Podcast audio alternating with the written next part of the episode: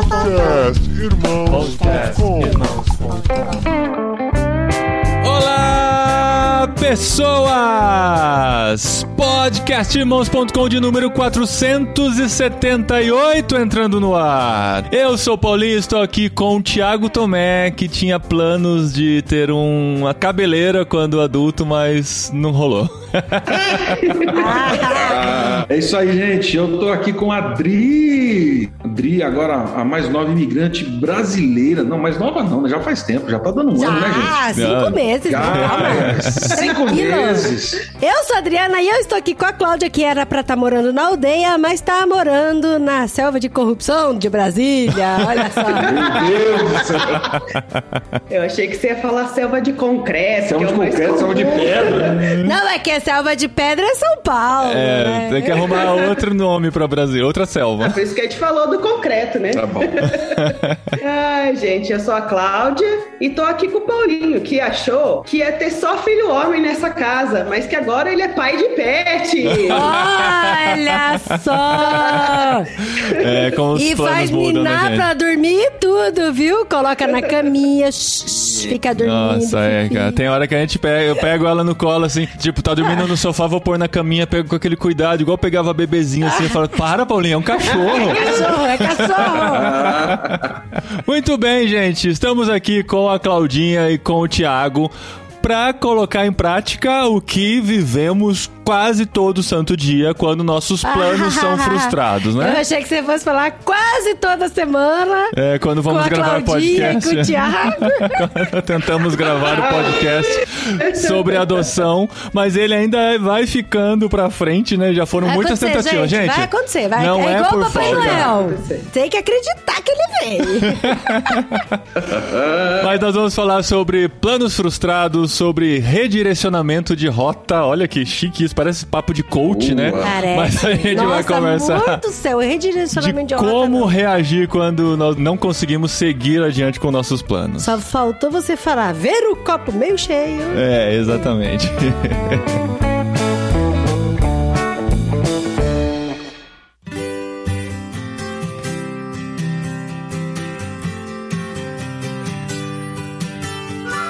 Bom, gente, legal ter vocês com a gente de novo aqui, né? A gente, um ano atrás, estava falando sobre adoção. Como eu disse, durante esse um ano, nós tentamos algumas vezes continuar o papo, que não rolou. A gente falou, então vamos gravar de outro assunto antes da gente ter uma especialista participando com a gente. Inclusive dentro dessa perspectiva, né? De quando não conseguimos ir adiante com nossos planos. E eu acho que no último ano e meio, o que mais aconteceu com a nossa vida foi não conseguir ir adiante com muitos planos, porque eles foram sendo, né, modificados, colocados pra frente. Atrasados. Exato. Tudo, irmão. Então, aconteceu de tudo, né? Quem não tinha um planejamento, aquela coisa do. Casamento, gente, olha só, mas casamento foi bom, né? Porque teve que cortar a lista de convidada aí pela É, metade. ajudou bastante no Uma orçamento, economia né? Uma economia, Ah. Mas quem não começou aqueles memes, né, de fim de 2020, né? Os planos que eu tinha pro ano e o que realmente aconteceu, né? Como que foi um ano totalmente atípico e cada vez mais a gente tá se readequando com esses planos de início de 2020. Muitos tiveram que ser deixados pra trás e muitos tiveram que ser atrasados, como o nosso de estar na Espanha, quase um ano depois que a gente teve que jogar pra frente. Na época a gente não imaginava quanto tempo ia demorar pra isso acontecer. Enfim, não é de pandemia que nós vamos falar aqui, mas a gente vai conversar sobre essa realidade nossa de cada dia, de ter que fazer planos e ter que vê-los frustrados, né? Como a gente já citou aqui algumas vezes no podcast, o Ari, que é um fazedor de tendas que gravou com a gente em inglês,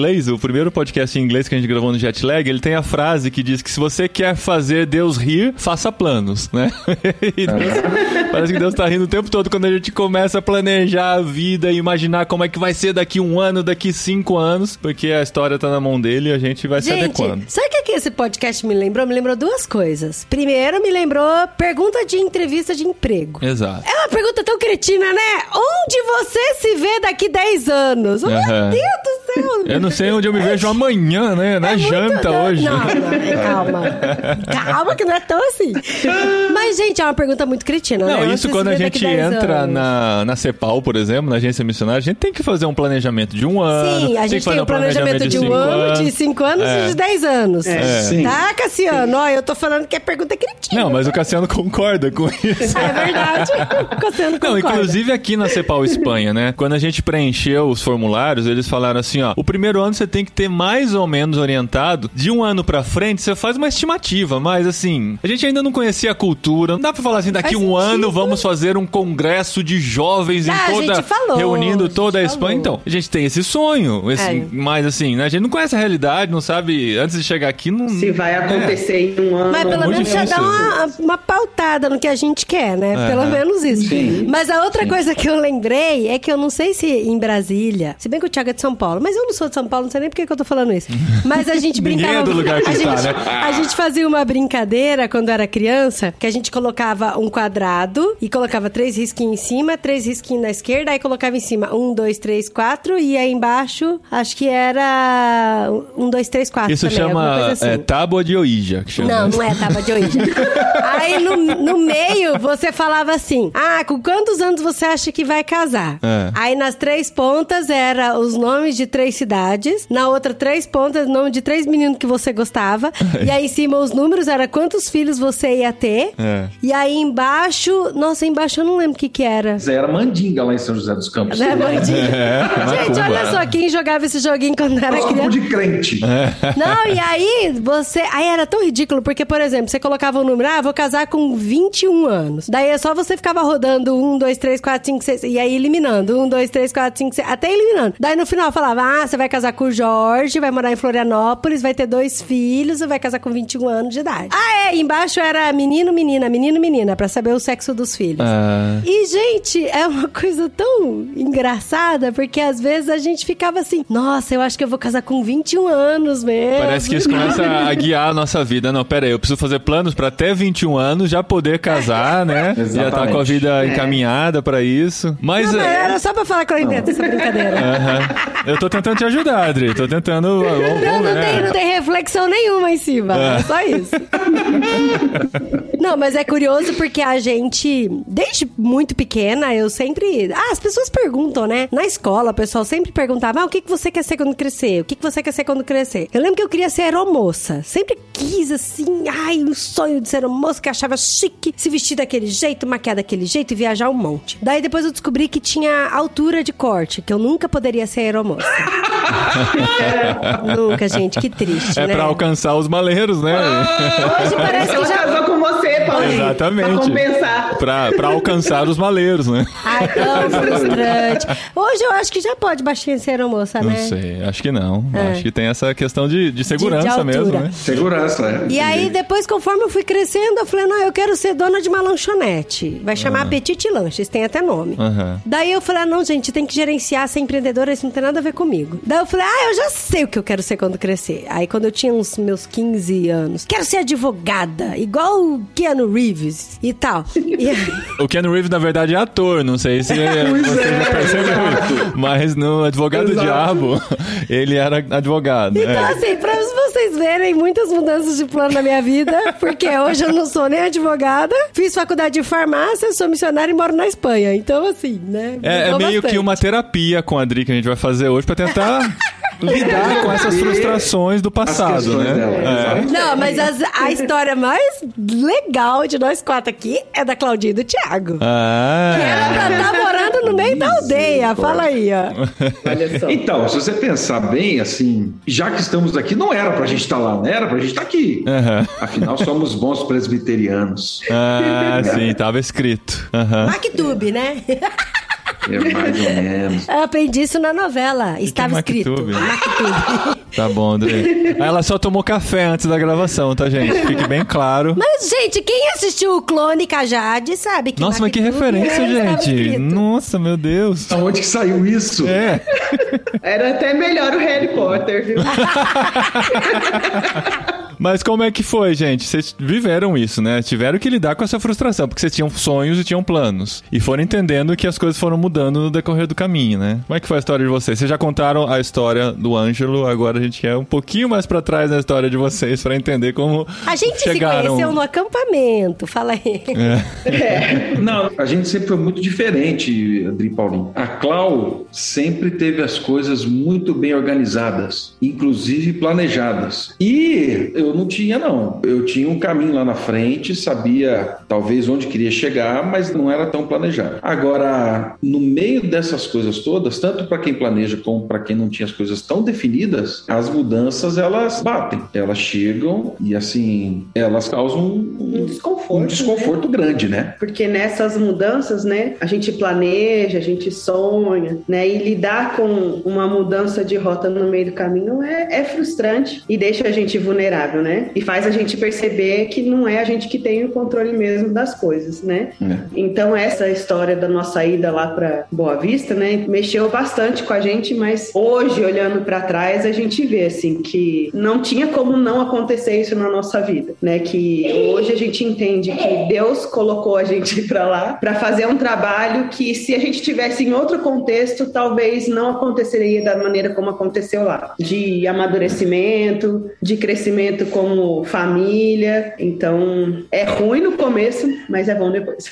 Mas assim, tava muito claro pra vocês no início Não, do planejamento e tal, né? Tipo, não foi tava. um ato de rebeldia. Ai, tá todo mundo falando que não é pra ir, eu vou, sabe? Assim. Não, pelo contrário, Não, eu- pelo eu- contrário. O que a gente consegue ver hoje, pelo menos pessoalmente, né? As mudanças de rota, elas são desconfortáveis, mas nem sempre elas são ruins, Uhum. né? Essas mudanças, elas vão ensinar a gente a depender mais de Deus, a entender que algumas verdades que a gente tinha tão claras e apegadas, né, quanto a rumo de vida, caminho, história, que de repente aquilo não é assim, né? Eu, eu acho que tá meio etéreo, assim. Eu acho que se a gente puder contar um pouquinho da nossa história, acho que fica um Sim, pouco mais sim. claro da nossa percepção. É, o pessoal tá ouvindo assim, tá falando, do que, que eles estão falando, gente? Pra onde eles iam, onde Isso, eles o que foram? aconteceu? É. Alguém morreu. Isso, não, vamos lá então. A gente se conheceu na juventude, já podemos falar isso hoje, e tanto eu quanto a Cláudia tínhamos assim uma convicção, uma perspectiva clara de que nós deveríamos nos envolver com um trabalho missionário de campo. No começo eu tinha muito claro que era no norte do Brasil, entre comunidades indígenas, e, e isso então sempre foi desde os 15 anos para mim, era claro e eu vim construindo a minha caminhada mirando para isso daí. Você tinha ouvido algum apelo do Ronaldo Lidório, alguma coisa assim? Não, não, não, não foi do Ronaldo, mas foi num acampamento. Olha o poder que acampamento tem, né, gente? Não, pois é, já tinha esse movimento de dedicar a vida ao Senhor. Eu não entendia direito o que que era ser missionário, mas quando eu ouvi aqui, hoje eu tenho essa percepção. Né? A minha oração na época foi exatamente isso. Eu falei assim, Deus, eu não sei o que, que implica isso, mas eu sei que eu gostaria de dedicar minha vida ao Senhor e isso todos os dias. Eu entendo que a melhor maneira de servir ao Senhor vai ser como um missionário. Foi isso. Foi esse o meu entendimento. Assim como outros têm entendimento em outras áreas, mas esse foi o entendimento. É, para mim, a história com missões começou quando eu era pequena, assim. Eu lembro do dia da minha conversão, foi depois de uma história missionária. A minha igreja, na época que eu fazia parte, tinha muita campanha missionária, tinha campanha missionária voltada só com o ministério infantil da igreja. Então, as crianças levantaram recursos para enviar missionários, né? E tinha um trabalho em parceria com Asas de Socorro. Então, assim, missões sempre falou muito ao meu coração. E na adolescência, começando assim, eu estava no começo da faculdade e aí eu percebi também dessa mesma maneira que Deus me queria servindo especificamente em campo missionário. Eu ainda não sabia onde, mas sabia que ia servir com aquilo que eu estava estudando. E aí depois, quando conheci o Tiago, a gente só fez uma convergência de rumo. E, e a convergência de rumo levou a gente para Boa Vista, para Roraima. Então a gente construiu dos 15 anos e depois de conhecer a Cláudia, e tal, nós construímos a nossa caminhada, embora jovens aí, mas a gente construiu todo o rumo da nossa vida para trabalhar lá. Então Estudaram, se prepararam, Isso. fizeram além. faculdade, Isso. linguística, o que podia fazer de estudo na área de antropologia cultural. Então a gente se preparou muito para isso. Uhum. Preparamos a nossa igreja para isso, as famílias para isso. Assim, nós criamos as parcerias, né? Então as coisas estavam andando bem, andaram muito bem, gente. E o olhar do pessoal que estava do lado de lá, olhavam pra vocês como, nossa, que bênção, um casal jovem que tá vindo pra ajudar e tal. Era tudo uma festa, né? Assim, no sentido de alegria, não era? Sim. Era, era, porque assim, com a graça de Deus, na época a gente tinha levantado recurso, sustento, então não faltava o sustento. Uma facilidade grande com a aquisição da língua, muito mais pela parte da Cláudia do que minha. A Cláudia tem um jeito de aprender as coisas, né? A Cláudia senta, lê, entende os processos e toca o barco. Mas quem Eu- falava mesmo era ele. Aí eu sento, leio, entendo, os, finjo que entendo os processos e saio para falar. Sai falando, Sai né? falando. E vou aprendendo. Eu sei como que é, Thiago.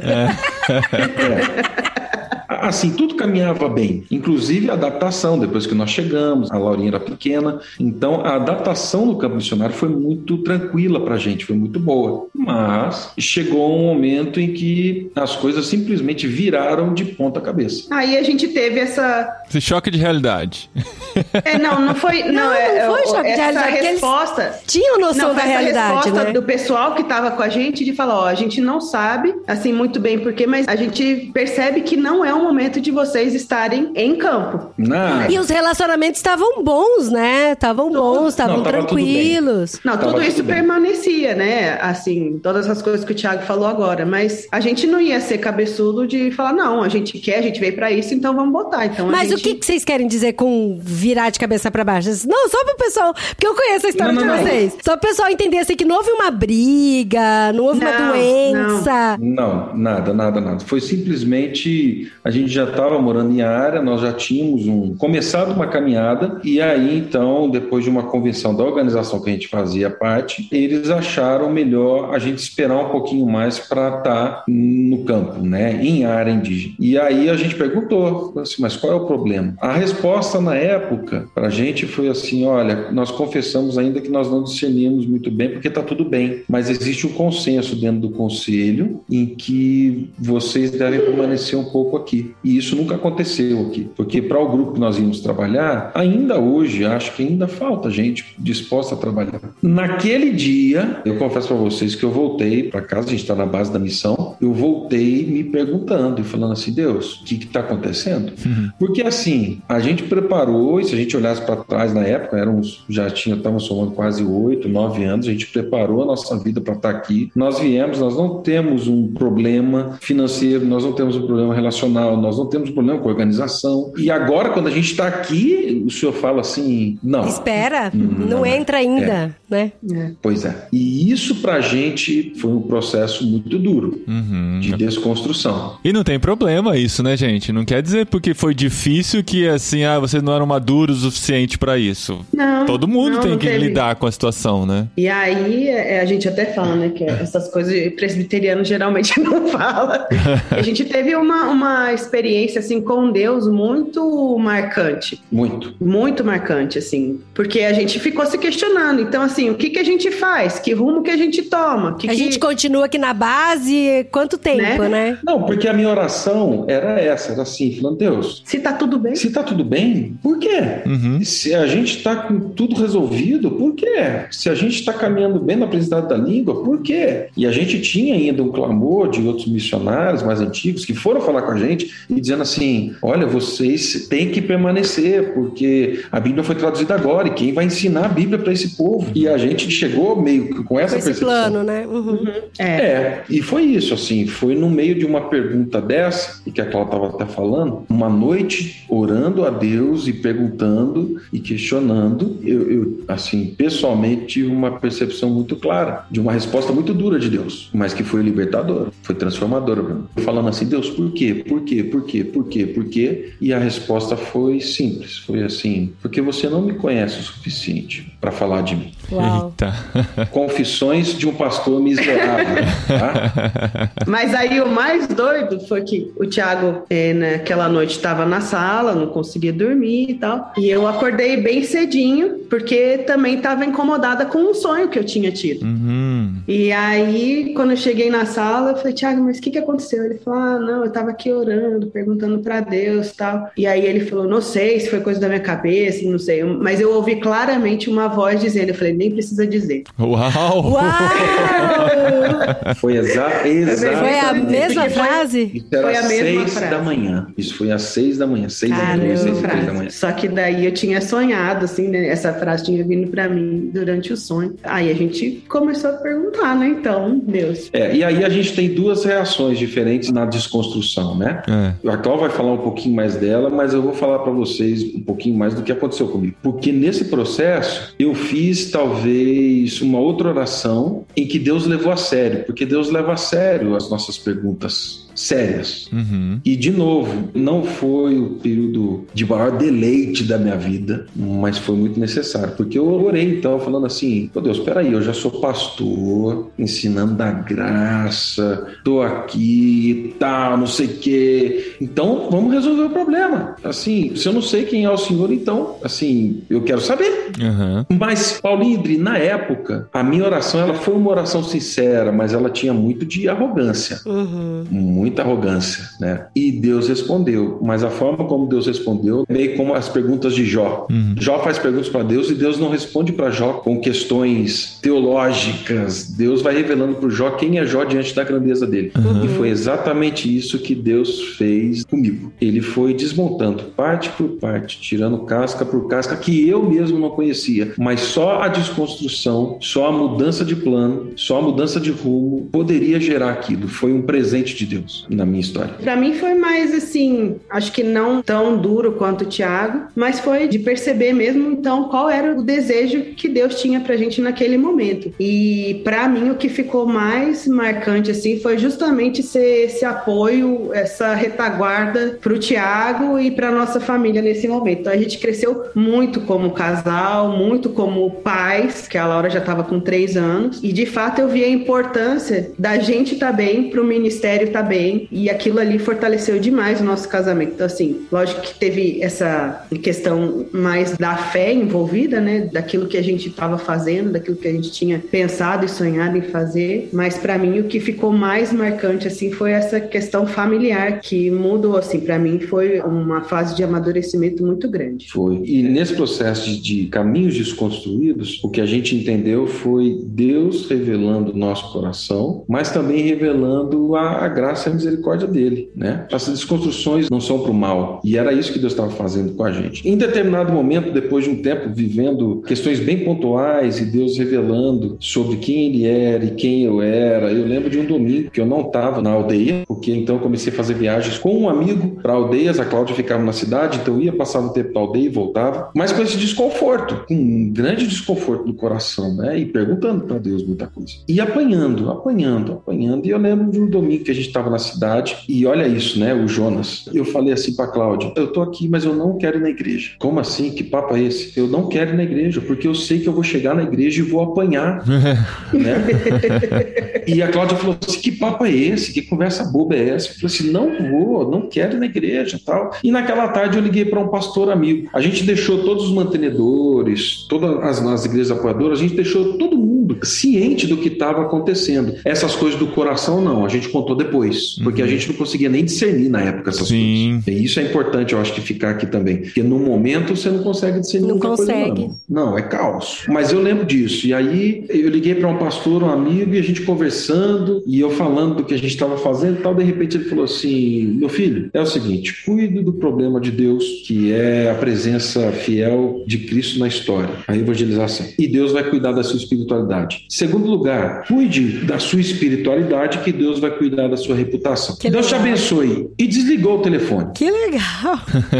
Não, legal, legal pra você que tá ouvindo. Mestre dos magos, né? Vem, dá a mensagem e some, né? Ah, mas aí ele aparece de novo? Não, ele aparece de novo, velho. Porque daí ele terminou assim, daí eu lembro que era fim da tarde, a Cláudia falou assim: Não, que isso, não é assim, não viaja não. Eu falei, então tá bom, então vamos pra igreja. E é uma igreja assim, sem manifestações carismáticas, políticas, tal, né? Mas eu lembro direitinho que a gente chegou na igreja, a gente sentou, participou do culto e o pastor começou a pregar em cima do texto de Colossenses 2. E ele estava fazendo uma exposição de Colossenses. Antes de começar a pregação, terminou o louvor, eu estava sentado de braço cruzado ouvindo. Ele começou com a seguinte frase: Cuide do problema de Deus, que é a evangelização do mundo, e Deus vai cuidar da sua vida. E não foi o mesmo pastor que ligou pra você, né? Não! E aí ele falou: cuide da sua espiritualidade e Deus vai cuidar da sua A reputação. sua reputação. Olha Uau. isso. Cara, naquela hora eu já sabia, eu confesso pra você que eu pensei, falei assim, tá vendo? Não era pra vir.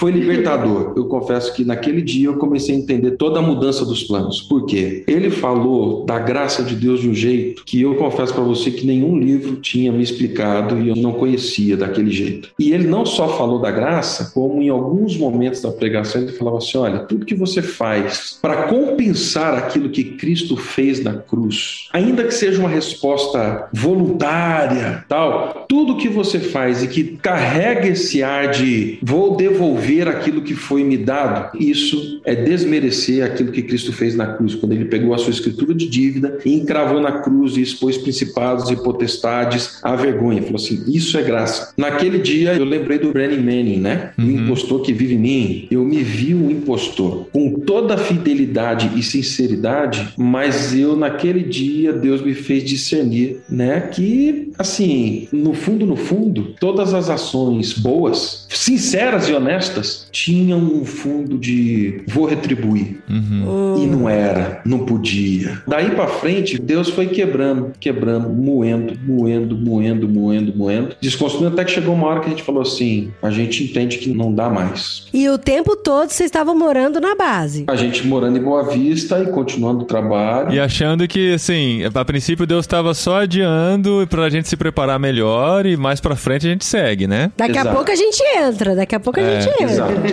Eu acho que um texto que ficou muito vivo para mim nessa época foi de Provérbios 27, depois tem que confirmar, 27, mas do verso 1 ao verso 7, que termina falando: Leais são as feridas feitas por aquele que ama. As mudanças de plano foram feridas leais feitas por aquele que amava a gente. Porque precisava curar de dentro para fora algumas coisas. A gente foi, eu acho que foi a passagem missionária mais rápida da organização.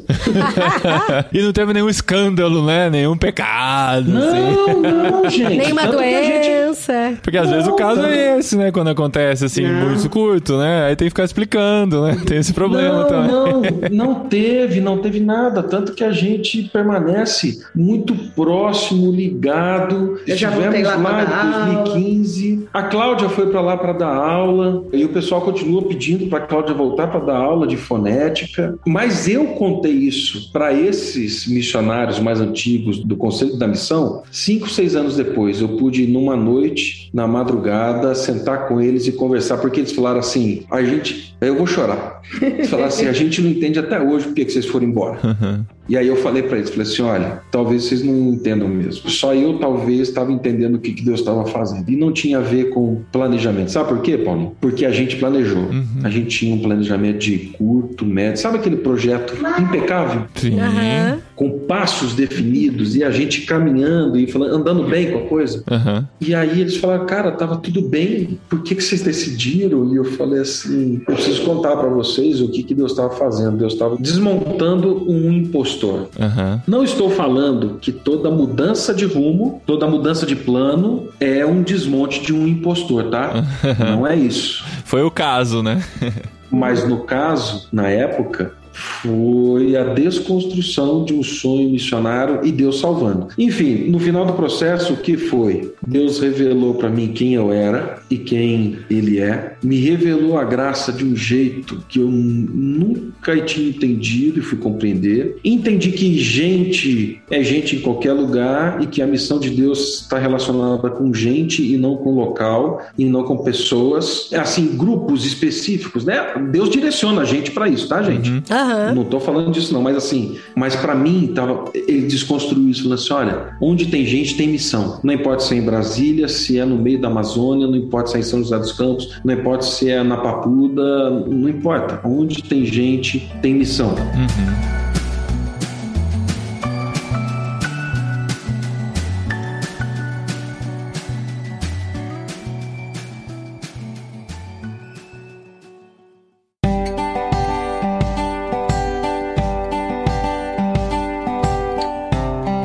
vezes rola aquela crise assim, né? A Adri teve essa crise, eu sei que ela teve e acho que vocês também podem ter tido. De terem se preparado por oito anos para serem alguma coisa, para fazerem alguma coisa. Uhum. E depois disso perceber que, assim, à primeira vista foram anos perdidos, né? Porque, assim, eu não fui ser o que eu estava planejando para ser, estudei para isso e hoje parece que não serve para nada, né? Vocês conseguem entender como esse processo hoje ajuda vocês, olhando para trás e como aquilo foi importante para o que vocês são hoje? Desse processo de preparação antes dessa frustração, entre aspas? Totalmente. É. Totalmente. Não sei se Primeiro que eu acho que a gente entende, teve um pouquinho do gostinho do que é estar em campo. Aham. né? Então isso trouxe pra gente realidades que antes eram, ficava só no imaginário, né? Uhum. Então a gente sentiu na pele essa emoção, mesmo que por pouco tempo. Que é muito importante, né? Tanto que a gente incentiva muitos jovens a fazerem uma viagem missionária, a conhecerem outra realidade, a saírem de, de sua bolha, né? por mais que hoje a gente tenha que ficar dentro da bolha por causa da pandemia, mas de expandir esse horizonte e ver que existe vida e existe outras realidades diferentes do que a gente tá acostumado, né? É. A gente criou laços ao longo de todos esses anos de preparo e tudo mais, né? E isso vai criando outros vínculos. Que hoje eu percebo, a gente aqui em Brasília é tão ativo em missões quanto quando a gente estava lá. Hum. Porque Brasília, por ser uma cidade de passagem ou de muitos encontros aqui por questões do governo e tudo mais, a gente sempre recebe gente aqui. E isso foi possível porque a gente esteve nesse meio Uhum. porque a gente conheceu muita gente, esteve em muitos lugares, fez contatos, mas mais do que isso, eu acho que é voltar no que o Tiago disse. Deus falou ao nosso coração que onde tem gente, tem missão. E foi engraçado que um dia a gente compartilhando, eu compartilhando isso com os adolescentes aqui da igreja, uma menina me perguntou: Tia, você ainda continua sendo missionária?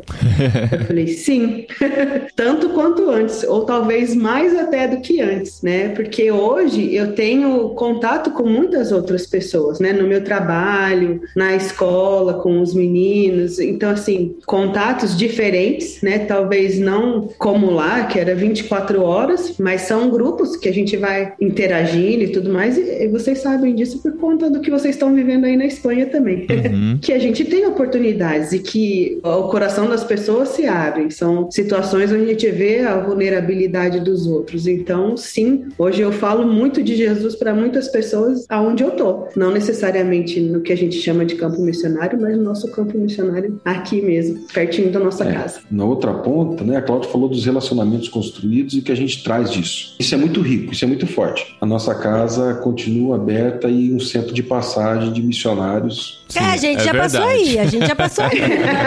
Pois é, aí a gente gosta. Nossa casa está aberta para isso o tempo todo. Antes da pandemia, a gente tinha que fazer agenda. Sério mesmo. Era de verdade. Era de verdade, fazer agenda. legal. A gente já passou três, quatro meses em casa com gente direto em casa, assim, sabe? Saiu um entre outro, saiu um entre Que outro. legal. O outro lado foi o seguinte: a gente pensa que todo preparo cultural, antropológico, linguístico só vai ser usado no contexto de povos tradicionais. Depois que eu caí em Brasília, eu confesso para vocês que todas as ferramentas que eu aprendi na área da linguística, da antropologia, da ciência da religião, tudo isso foi assim fundamental para entender e construir uma perspectiva clara da missão em Brasília. Olha que legal. Então, linguagens, a percepção do cenário, de como a cultura local é construída e como isso vai interferir nas pessoas, como isso interfere no jeito de viver. Como é uma mistura de muitas culturas, né? Cidade de Brasília. Muitas. Sim. Assim, tudo isso serviu de base para a construção de um ministério pastoral na cidade de Brasília.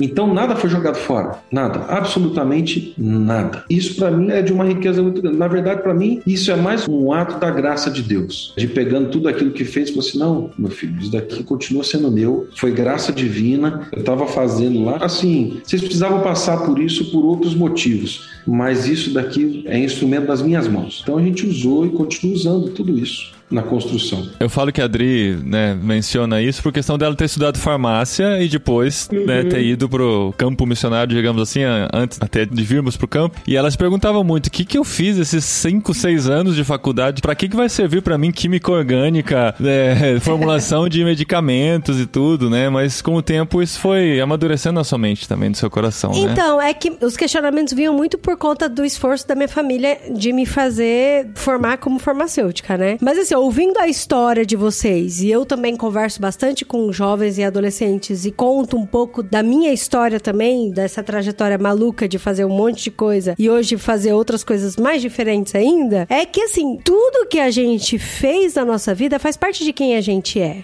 Não necessariamente a gente não vai usar alguns conhecimentos tão específicos. Então, assim, por exemplo, eu posso não usar química farmacêutica para saber qual é a parte que o carbono se liga com a medicação dentro do nosso organismo, fazendo uma sinapse, não sei o que tem. Sabe? É a mesma não pergunta que isso. os alunos do ensino médio têm que responder. O que, que eu vou fazer com Pitágoras na minha vida, né? Sim, pra que que serve a fórmula de Bhaskara e tal, essas coisas.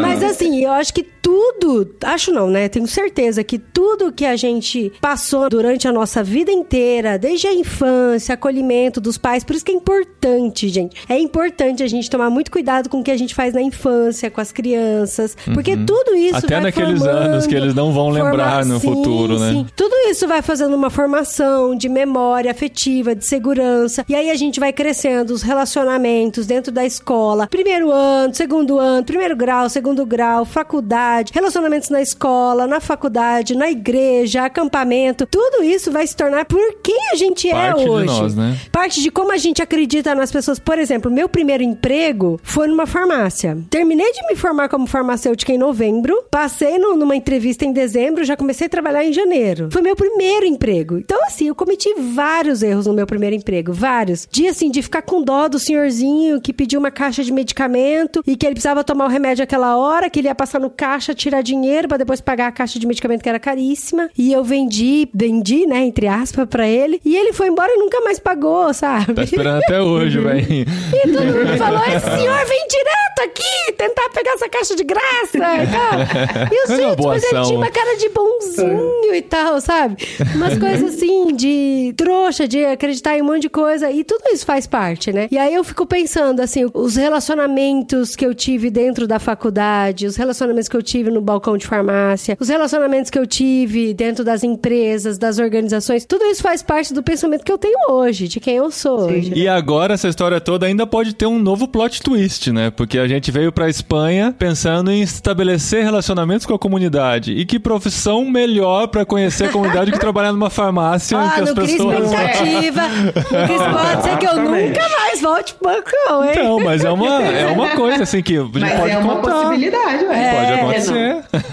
Exato. Mas assim, no, no fim das contas, isso tudo colocou a gente de joelhos de um jeito que todo o preparo que a gente tinha não colocava. As mudanças de planos, elas podem ter essa reação que eu acho que eu tive no primeiro momento. Deu piti, De- que a gente chama. É, do tipo assim. Deu showzinho. E aí? Não, porque a pergunta que eu fiz, gente, foi essa. Eu falo assim, Deus, e foi em oração. A gente levantou pessoas, nós falamos com a igreja, nós trouxemos para cá, nós estamos dispostos para chegar aqui e simplesmente desconstruir desse jeito? Como assim? Não era mais fácil ter falado isso pra gente lá atrás? Uhum. A gente não vinha, né? É, né? Economizava um tempinho aí, né? economizar um tempo, economizar um bando de coisa e tal. Então, assim, eu acho que é natural as perguntas surgirem. É natural você colocar elas diante de Deus. Deus não se importa com você colocar essas coisas diante de Deus. Aham. Mas Deus trata seriamente e responde os filhos dele de forma séria. É igual quando a gente tem uma conversa com o filho e a gente fala assim: filho, eu quero te responder, mas assim, senta direito, abre uma coluna, né? Eu vou responder a você, eu quero falar contigo. E as respostas, elas necessariamente não são as que você quer ouvir, mas Deus pode responder com aquilo que você precisa e vai ser libertador para sua. vida. Então, isso tudo coloca a gente de joelhos, ou seja, bem ou mal, você tem que ter uma resposta de humildade Uhum. diante desse cenário e falar assim: é, realmente os teus planos são maiores que os meus e realmente os teus caminhos são melhores que os meus, né? E muita coisa do que eu estou falando tá impregnado de Jó, mas no final é, eu digo isso, né? Eu falo assim: Deus, eu coloco a mão na minha boca, porque naquela época eu falei de coisas grandes e coisas grandes demais para mim que eu não tinha conhecimento nenhum. Mas é legal esse negócio, Thiago, da gente fazer uma reflexão depois, né? Porque Uhum. a gente, esse fim de semana agora, a gente tava no retiro da CEPAL, né? CEPAL Espanha. E aí a- as pessoas querem conhecer um pouco da nossa história, né? E aí Nossa, é a gente legal. treinou tanto contar a nossa história em espanhol, gente. Ficamos afiadíssimos, porque qualquer jantarzinho, Qualquer qualquer jantar, paradinha, eles perguntavam. "Ah, E por que é Espanha? Legal, por que é. Linares? E aí é legal porque quando a gente vai contando, a gente vai refletindo em muitas coisas que na época a gente não refletia, sabe? Sim. É. Igual, por exemplo, eu fiz, né, faculdade de farmácia, igual a gente já falou aqui. Eu arrumei um emprego, e aí eu trabalhei no balcão de farmácia. Eu amava trabalhar no balcão de farmácia, mas eu detestava trabalhar de final de semana e feriado. E aí eu falei, não, Deus, eu quero muito arrumar um emprego de uma indústria farmacêutica ou de uma distribuidora. Então eu comecei a trabalhar numa multinacional que tinha representação no Brasil. E eu amava o emprego. Só que eu, eu ainda tava num cargo que eu não gostava. Eu queria estar num cargo um pouquinho melhor para que eu tivesse mais autonomia nas minhas decisões. Então, assim, ralei duro pra caramba. Estudei, conversei com a minha chefe, aprendi com ela bastante. Falei, não, agora eu tô, me sinto preparada pra assumir o cargo que eu queria. Eu era analista de qualidade e queria virar coordenadora de qualidade. E o coordenador de qualidade numa empresa, geralmente ele só responde pro dono, que é quando ele faz os processos de qualidade, todos os procedimentos. E aí o dono, o atual dono da empresa, ele faleceu e ficaram os filhos. Os dois filhos que assumiram. E aí eu tive muito relacionamento com os filhos e foi muito bom, muito bom. Só que na época o Paulinho tinha virado voluntário da CEPAL, a princípio, e depois foi convidado pelo Josué Campanhã, que era o diretor na época, pra virar um missionário da CEPAL. Não, a ideia E é que na é. CEPAL você só pode entrar casal, né? Se for casado, só pode entrar o casal junto. É, mas não tem época. problema se a esposa continuar trabalhando ou o marido Sim. continuar trabalhando. Então a Só- ideia era que nós entraríamos como missionários, mas a Adri continuaria trabalhando. Sim, só que o Josué nos convidou depois, ele conversou com a gente, ele falou que nós dois tínhamos perfil. Ele Sim. falou que não são todas as pessoas que ele conversa isso, mas ele falou que nós dois tínhamos perfil pra virar os dois missionários e trabalhar na área de comunicação, de internet, de, de movimentar bastante, que essa área tava crescendo bastante no Brasil com relação a pastores e líderes, que é a frente de trabalho da CEPAL, né? Só que daí eu falei, não, não, meu projeto é virar coordenadora de qualidade da empresa que eu tô trabalhando, ganhar dinheiro pro Paulinho ser missionário em paz. essa, Paulinho. esse era meu plano, esse era meu plano. E aí, os, então... E Deus rindo, né? E Deus rindo. Não, e aí eu orando bastante, eu falei, Deus e tal. E aí veio o convite da CEPAL, na época, pra gente participar do Encontro CEPAL. Eles falaram, ó, a gente vai pagar tudo pra vocês, o hotel e tal, e a gente quer convidar vocês pra passar uma semana com a gente lá no Encontro CEPAL, conhecer melhor a CEPAL, conhecer os trabalhos, saber como que funciona o Encontro É a CEPAL e balinha, tal. né? A balinha pra. De, E aí eu falei, normal, aí eu falei pro. Paulinho, amor, não vou, tô trabalhando, tô trabalhando, não vou, não vou, tô trabalhando. E isso conversando com o meu chefe, conversando com os dois donos da empresa, falando pra eles que eu queria ser coordenadora de qualidade, queria ser coordenadora de qualidade. E aí, um dos dois chefes, que era a mulher e o homem, né? A mulher me chamou na minha sala, bateu assim no vidro da janela, abriu a porta e falou assim: Adriana, me espera na sala de reunião junto com o RH. Falei, uia? Você é demitida. Você é demitida, né? Fiz, fiz caca, né? Na hora. A hora que eu cheguei lá, ela falou assim: olha, Adriana, olha, Adriana, ela tinha sotaque uma fofa. Você, tá entregando, assim, já tá, tá dando muitas dicas do- de quem é. Vamos lá. Ela falou, ela falou assim: olha, Adriana, a gente tá gostando muito do seu trabalho. Você é nova, super responsável, planejadora, sonhadora. Você tem firmeza, tem pulso firme, é boa pra dar treinamento. Nossa, Adri, como então, você é boa. por isso, eu lembro, assim, Os palavra por elogios ela lembra todos. É. E aí, e aí eu lembro que ela falou assim, por isso que a gente, da organização, a gente resolveu promover você para ser coordenadora de qualidade. Então, a partir de hoje, você vai responder diretamente para a diretoria. Então, a gente tem que fazer uma lista de planejamento de treinamento, de auditoria interna e tal. Amanhã você traz sua carteira de trabalho, o RH no final do dia vai te explicar como é que funciona os trâmites para você ir. Isso foi de manhã. Daí eu saí da sala vibrante, liguei pro Paulinho, amor, não vamos pro Encontro Cepal. Isso foi na terça-feira. A gente teria que estar no Encontro Cepal no domingo. Liguei pro Paulinho, a gente não vamos no Encontro Cepal, fui promovida, Deus respondeu, maravilhoso, aleluia, Agnus Dei e tal. Chamei minhas, minhas melhores amigas da empresa, falei, vamos pro churrascaria. Era ali na, na São Judas, metrô São Aí, Judas. mais uma dica, chur- gente. Vamos Ah, lá, é? aproximando. Começou! Começou! Daí eu falei, vamos na churrascaria que eu pago pra todo mundo. Aí fiz uma rodada de churrascaria, paguei pra todo mundo e tal, mal feliz. Daí voltei pra minha sala, com o bucho cheio e tal. Quando foi 4 horas da tarde, o RH bate no meu vidro, de novo, ti, ti, ti, e me chama. Aí lá na sala tá o outro dono. O irmão. O irmão. Adriana, né? Adri... Ad- Adriana.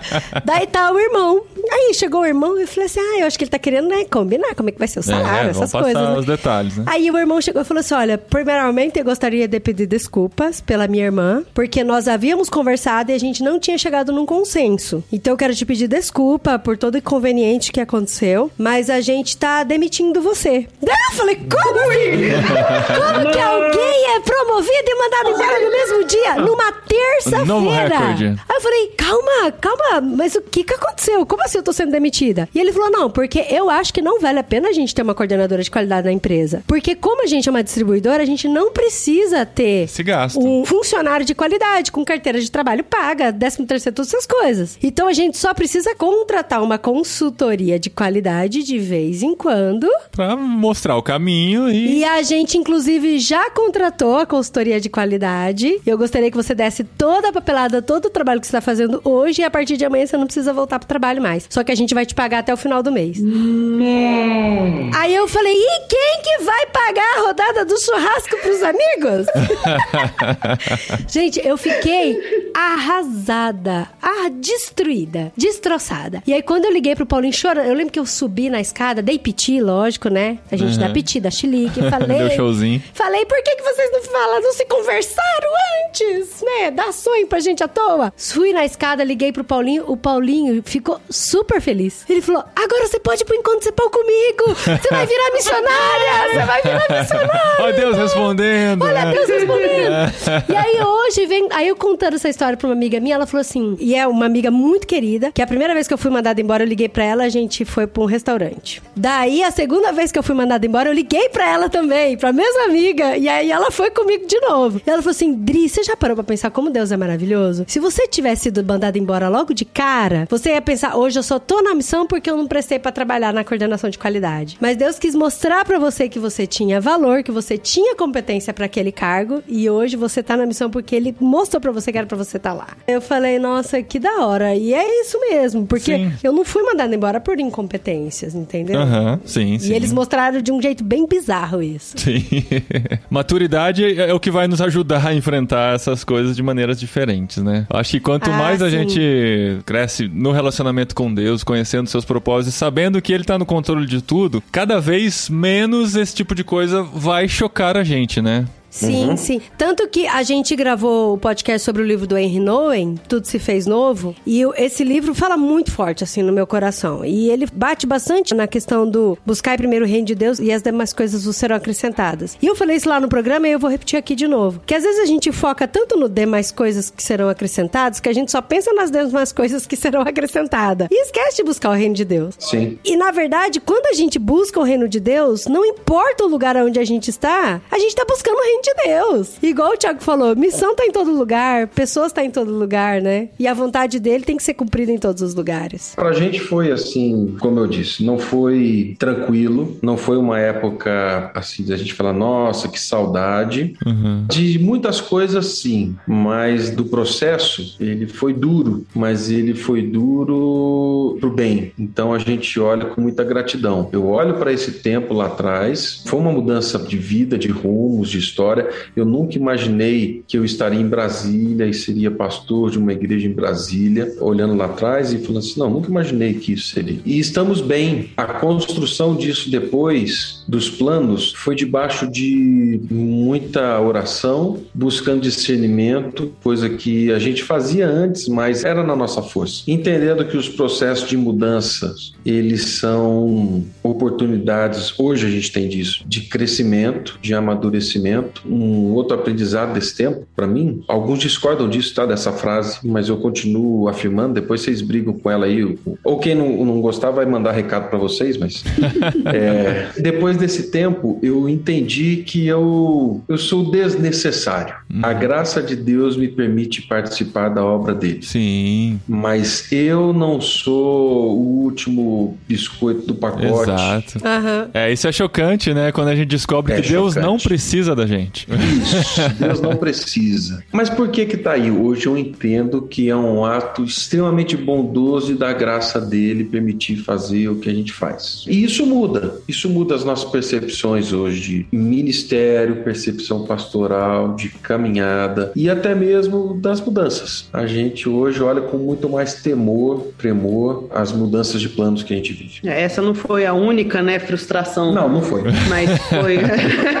Mas com certeza certeza ela nos preparou para lidar melhor com as que vieram depois. É, acho que todo dia, como eu disse no começo, todo dia, por menor que seja, a gente tem planos frustrados, pequenos, Sim, grandes. hoje eu ia fazer peixe, mas esqueci de tirar da geladeira. É, vou sair pra caminhar hoje no fim do dia, começou a chover, não vai É. rolar. Então, assim, são coisinhas que, assim, quando criança, eu lembro que eu reagia de jeito muito. Só né? quando criança, amado. Quando Não, a mas eu tô casou- lembrando. Eu tô lembrando de quando criança, assim, como coisas pequenas eram difíceis de lidar. Como É que- pequenas então, frustrações. Mas é porque, igual assim, a Claudinha é super planejadora, organizada. E o Paulinho também é Aham. bem organizado, tem todas as coisas na mente. Então, quando o plano dele é frustrado, ele fica muito, muito chateado. E aí, às vezes, A é minha, pri- difícil. minha primeira reação é ficar É, chateado, então, assim. assim- Mas o que eu tava dizendo é que quando criança, às vezes, a gente vê nos nossos filhos, né? Pequenas coisas são o fim do mundo, né? E a- hoje a gente já consegue relevar muita coisa e, e as coisas que nos frustram são em outro nível. Você só precisa de cinco minutos. Eu né? preciso só dos Uhum. Cinco minutos pra assimilar, né? Mas, ó, uma coisa importante que a gente não pode terminar sem dizer é que a gente fala muito sobre mudança de planos, sobre. Eu falei várias vezes sobre Deus rir dos nossos planos e tal. E isso não quer dizer que a gente não deva fazer planos e não Ah, deva se não planejar. seja- e não, não deva se seja preparar. essa né? pessoa. Vai É, lá, não marido. seja essa pessoa. que- Não, eu sou super planejadora, né? A Cláudia sabe. Não, não, não, não, não. A conversa hoje não foi em nenhum momento sobre não fazer planos. Sim. E nem acho que, em- embora seja a frase aí, né, de que a gente faz planos para Deus dar risada, e nem acho que as coisas são assim, não, tá? Hum, eu, eu- conheço o Ari e é, eu, eu, eu conheço o Ari. Não, se fosse assim, Deus ia dar risada de Neemias. Deus É. ia dar risada de um bando de gente que planeja as coisas e faz. Ele tem um planejamento, ele faz as coisas, ele criou isso na gente. Agora sim, existem momentos em que as mudanças, elas são bem. Eu estava lendo esses dias de novo a mudança de rumos de Paulo, direção missionária. Simplesmente Deus faz com que ele veja um varão macedônio e fala assim: passa aqui e ajuda. Ele planejou ir para um outro lugar, mas diz ali que o Espírito de Deus os impediu. Isso é muito Não, legal. pra ir pra onde? Pra ir pra Espanha. Pra vir pra Espanha! É. Pra vir pra Espanha! Eu, tive, eu tive que vir, eu tive que chegar no lugar dele aqui, ó. Porque o Paulo foi, vocês foram. Outro Paulo. O outro Paulo. A gente não pode negar isso. Então, não é que Deus é alguém que fica dando risada, falando assim: ah, que legal, fez plano, deixa eu mudar você aqui. Né? Como se fosse uma virada do, do tabuleiro do War. Não é isso. É Deus guiando certamente a história dele, a grande história dele e a gente que está nessa grande história de forma graciosa, ajudando a gente a entender melhor ele, os planos dele, a história dele e como a gente entra nessa história melhor. Então, assim, planeje. A gente vive aqui na igreja hoje, a gente planeja, a gente sonha, a gente constrói, a gente olha na frente. A gente tem coisas olhando lá na frente daqui 4, 5 anos que a gente tem que planejar hoje. Sim. E ponto. Mas tem Não- que é estar problema. tranquilo pra mudança de plano. Eu lembro uma vez que o Tiago contou pra gente que ele tinha planejado uma série pra ir falar na igreja dele e tal. E aí tava acontecendo uma série de pessoas ficando doentes, de tragédias, lembra? É, e aí é. você falou: não, gente, calma, a gente vai mudar os planos, vamos falar sobre outra coisa. Porque é, Vamos a falar sobre sofrimento. agora é outra, eu falei, né? Uau, que da hora, muda tudo assim, né? Muito bom. E a gente tem que estar sensível, né? A mudanças e aceitar com mais facilidade e, e ouvir a voz de Deus. Só pra terminar, a Bíblia fala em Hebreus 4. Aliás, o livro de Hebreus é muito animador, né? Ele coloca a gente muito em contato com Deus e a- além de te animar, ele também faz com que você para e comece a contemplar as coisas ao seu redor, né? A criação e tudo. Pra mim, eu gosto bastante de ler Hebreus. E aí, no versículo de Hebreus 4 e 7, ele fala assim: você tem que escutar, né? A voz de Deus, pra que você não tenha os seus ouvidos surdos. Alguém tem uma Bíblia fácil aí pra ler o versículo de verdade?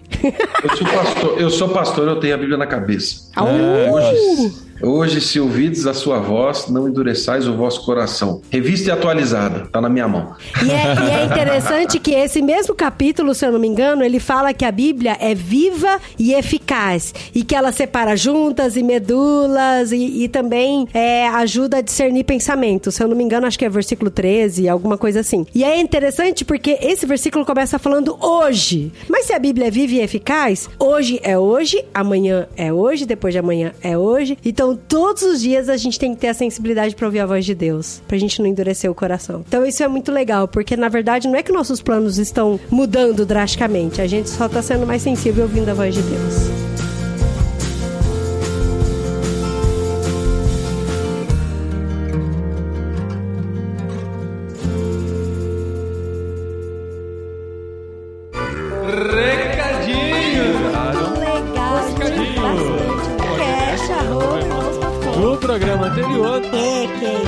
Obrigado. Recadinhos, esposinha. Recadinhos de número 748. Não pode ser recadinho de número 478, Não, né? não, nem todos têm recadinhos. Não, porque a gente também não numera os recadinhos, né? Não, não. Alguém podia Mas contar ser todos os recadinhos. Não, e não passar pra gente podia. pra gente começar a falar os números dos recadinhos não também. podia, Não podia. Muito confuso, muito confuso. Você viu que eu tava editando aqui, né? Hum. O Thiago acabou com a nossa frase de que Deus ri quando a gente faz planos, né? Ah, mas tá certo. Eu nunca gostei, pra falar a verdade, dessa frase, sabia? Não, Porque tava- parece que a gente tem que ser Não, bagunceiro. não, não, é que passa a impressão de que Deus tá lá de sacanagem com a gente, ai, bobinho, não sabe de nada e tal, né? Mas na verdade, assim, é só um exagero de dizer que, assim, a gente pode fazer planos, mas a resposta certa vem de Deus, Vem né? De Deus. Inclusive, tá na Bíblia. Exatamente, isso. só, É. só não fala que Deus ri, né, quando a gente Aham. faz planos. Mas é essa coisa de, ah, eu tô sonhando as coisas aqui, mas Deus, na verdade, sabe como é que vai ser e vai ser diferente. Vai se encaixando as coisas. E vai nos ajudando a encontrar o caminho, né? Gente, é sempre tão gostoso conversar com a Claudinha e com o Thiago. Eles têm tantas histórias, Aham. assim, e todas as histórias deles você vê, assim, que tem muita. permeia muito o Espírito Santo e Deus na vontade da vida deles. Nossa, Eles são maravilhosos. Você fez uma bagunça agora, Eu permeia fiz, o né? Espírito Santo e Deus na Nas vontade da vida deles. histórias, nas histórias deles, assim, é Sim, muito eles são, são, são pessoas incríveis mesmo. E assim, São. né? Vocês perceberam, né? Eu acho que vocês perceberam que esse episódio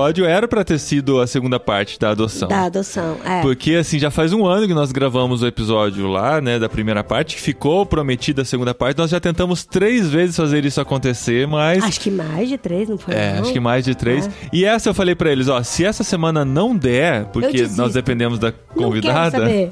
não, não quero mais. Eu falei, não, a gente vai ter que pensar em outro, outro episódio pra gravar, porque não temos plano B pra essa semana. Aí o Thiago falou, então vamos gravar exatamente sobre isso, sobre quando nossos planos são frustrados. E foi esse Sim, programa sim. que surgiu aqui. Eles contando a história deles, que eles já tinham contado pra gente no encontro presencial que tivemos no ano passado, né? Ou em outra ocasião, que a gente já se encontrou algumas vezes. Mas foi legal compartilhar aqui de ver como Deus trabalha na nossa vida, mesmo quando as coisas não dão certo ou dentro do certo como Ou a gente como esperava a que era gente o tinha certo. Hum. planejado. Por exemplo, a gente tinha planejado que o próximo literário seria.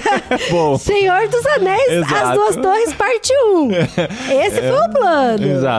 E a gente quer compartilhar com vocês também. Já compartilhamos nos grupos, né, do Telegram, tanto na cabine quanto no Olá Pessoas, mas se você não está lá, não sabe, nós vamos adiar por um mês a gravação do episódio sobre a primeira Isso parte se do segundo livro do não Senhor dos adiar Anéis. mais, né, amor? Porque, É. gente, é grande essa primeira parte.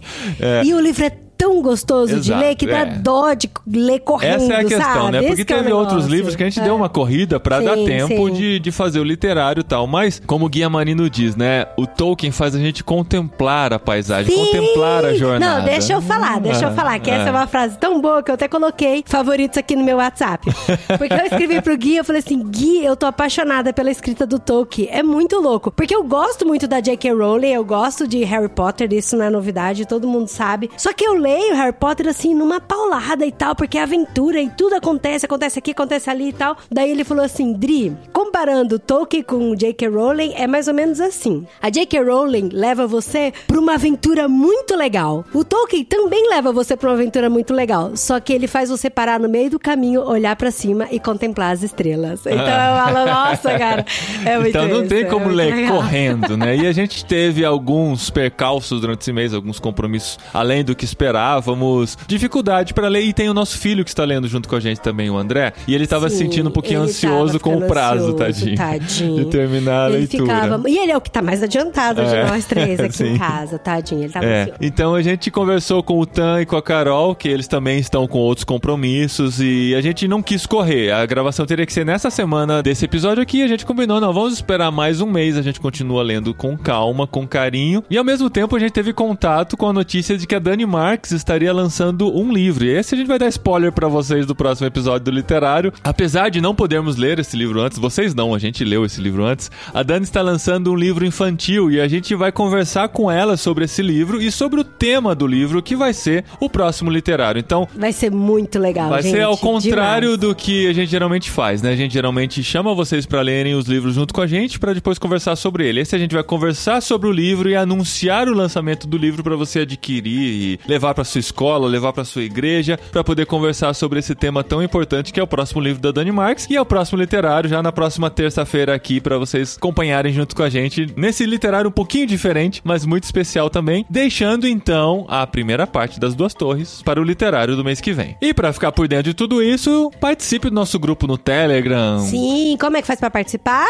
irmãos.com barra Telegram. É o caminho mais fácil para você achar, porque tinha muita gente entrando sem saber do que se tratava o grupo, e às vezes É, dava uma é. bagunçada, a gente deixou fechado para quem entra por link. Então o link é irmãos.com barra Telegram, que é o, o link encurtado, você cai direto no grupo. E depois tem o grupo dos mais chegados ainda. Os VIP dos mais VIP. Que é a cabineirmãos.com, reservado para os nossos mantenedores, para as pessoas que contribuem financeiramente com o nosso trabalho, com o ministério que nós desenvolvemos online. E para participar, irmãos.com barra cabine, e lá você vai descobrir as formas de contribuir financeiramente também para o nosso projeto aqui na Espanha, para o nosso projeto online, com a nossa vida. É uma forma de você fazer parte desse trabalho missionário que a gente desenvolve por aqui. E se você quiser acompanhar um pouquinho da nossa vida aqui na Espanha, siga-nos no Instagram. Sim, nos nossos pessoais, Paulinho de Gaspari e Dri de Gaspari, sempre que a gente tem uma experiência transcultural aqui, que a gente conhece um pouquinho da realidade da nossa cidade, a gente tá compartilhando lá, geralmente é divertido ou só olha curioso. só, vou compartilhar uma agora rapidinho, rapidinho, que eu Ah. descobri hoje essa manhã. Eita. Que os espanhóis não usam cotonete.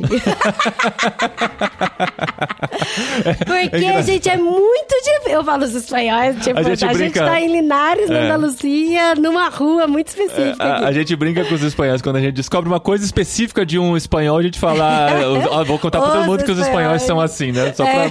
brincar de generalizar. Mas o lance do Mas, cotonete. gente, é engraçado, porque a gente trouxe uma caixinha de cotonete do Brasil e aí acabaram os cotonetes, né? Aí coloca na listinha, E comprar na cotonete. Aí é Johnson Johnson, gente. Tem Johnson Johnson aqui, então deve ter cotonete, né? Tem, tem muita coisa da Johnson Johnson. Daí eu fui em vários mercados procurando, e aí eu achava só aquele cotonete que tem a cabecinha redondinha, que é pra passar no umbigo de bebê, né? Daí eu falei, gente, mas que coisa que só tem esse tipo de cotonete. Daí eu fui aqui na frente numa drogueria, que é pequenininha, mas tem tudo. Tudo que você imaginar de perfumaria tem lá. Daí eu achei no meio das fraldas de bebê cotonete. Cotonete. E tá Mas tava assim, escrito... É, para bebês. Para Mas é bebês. cotonete normal. Para bebês.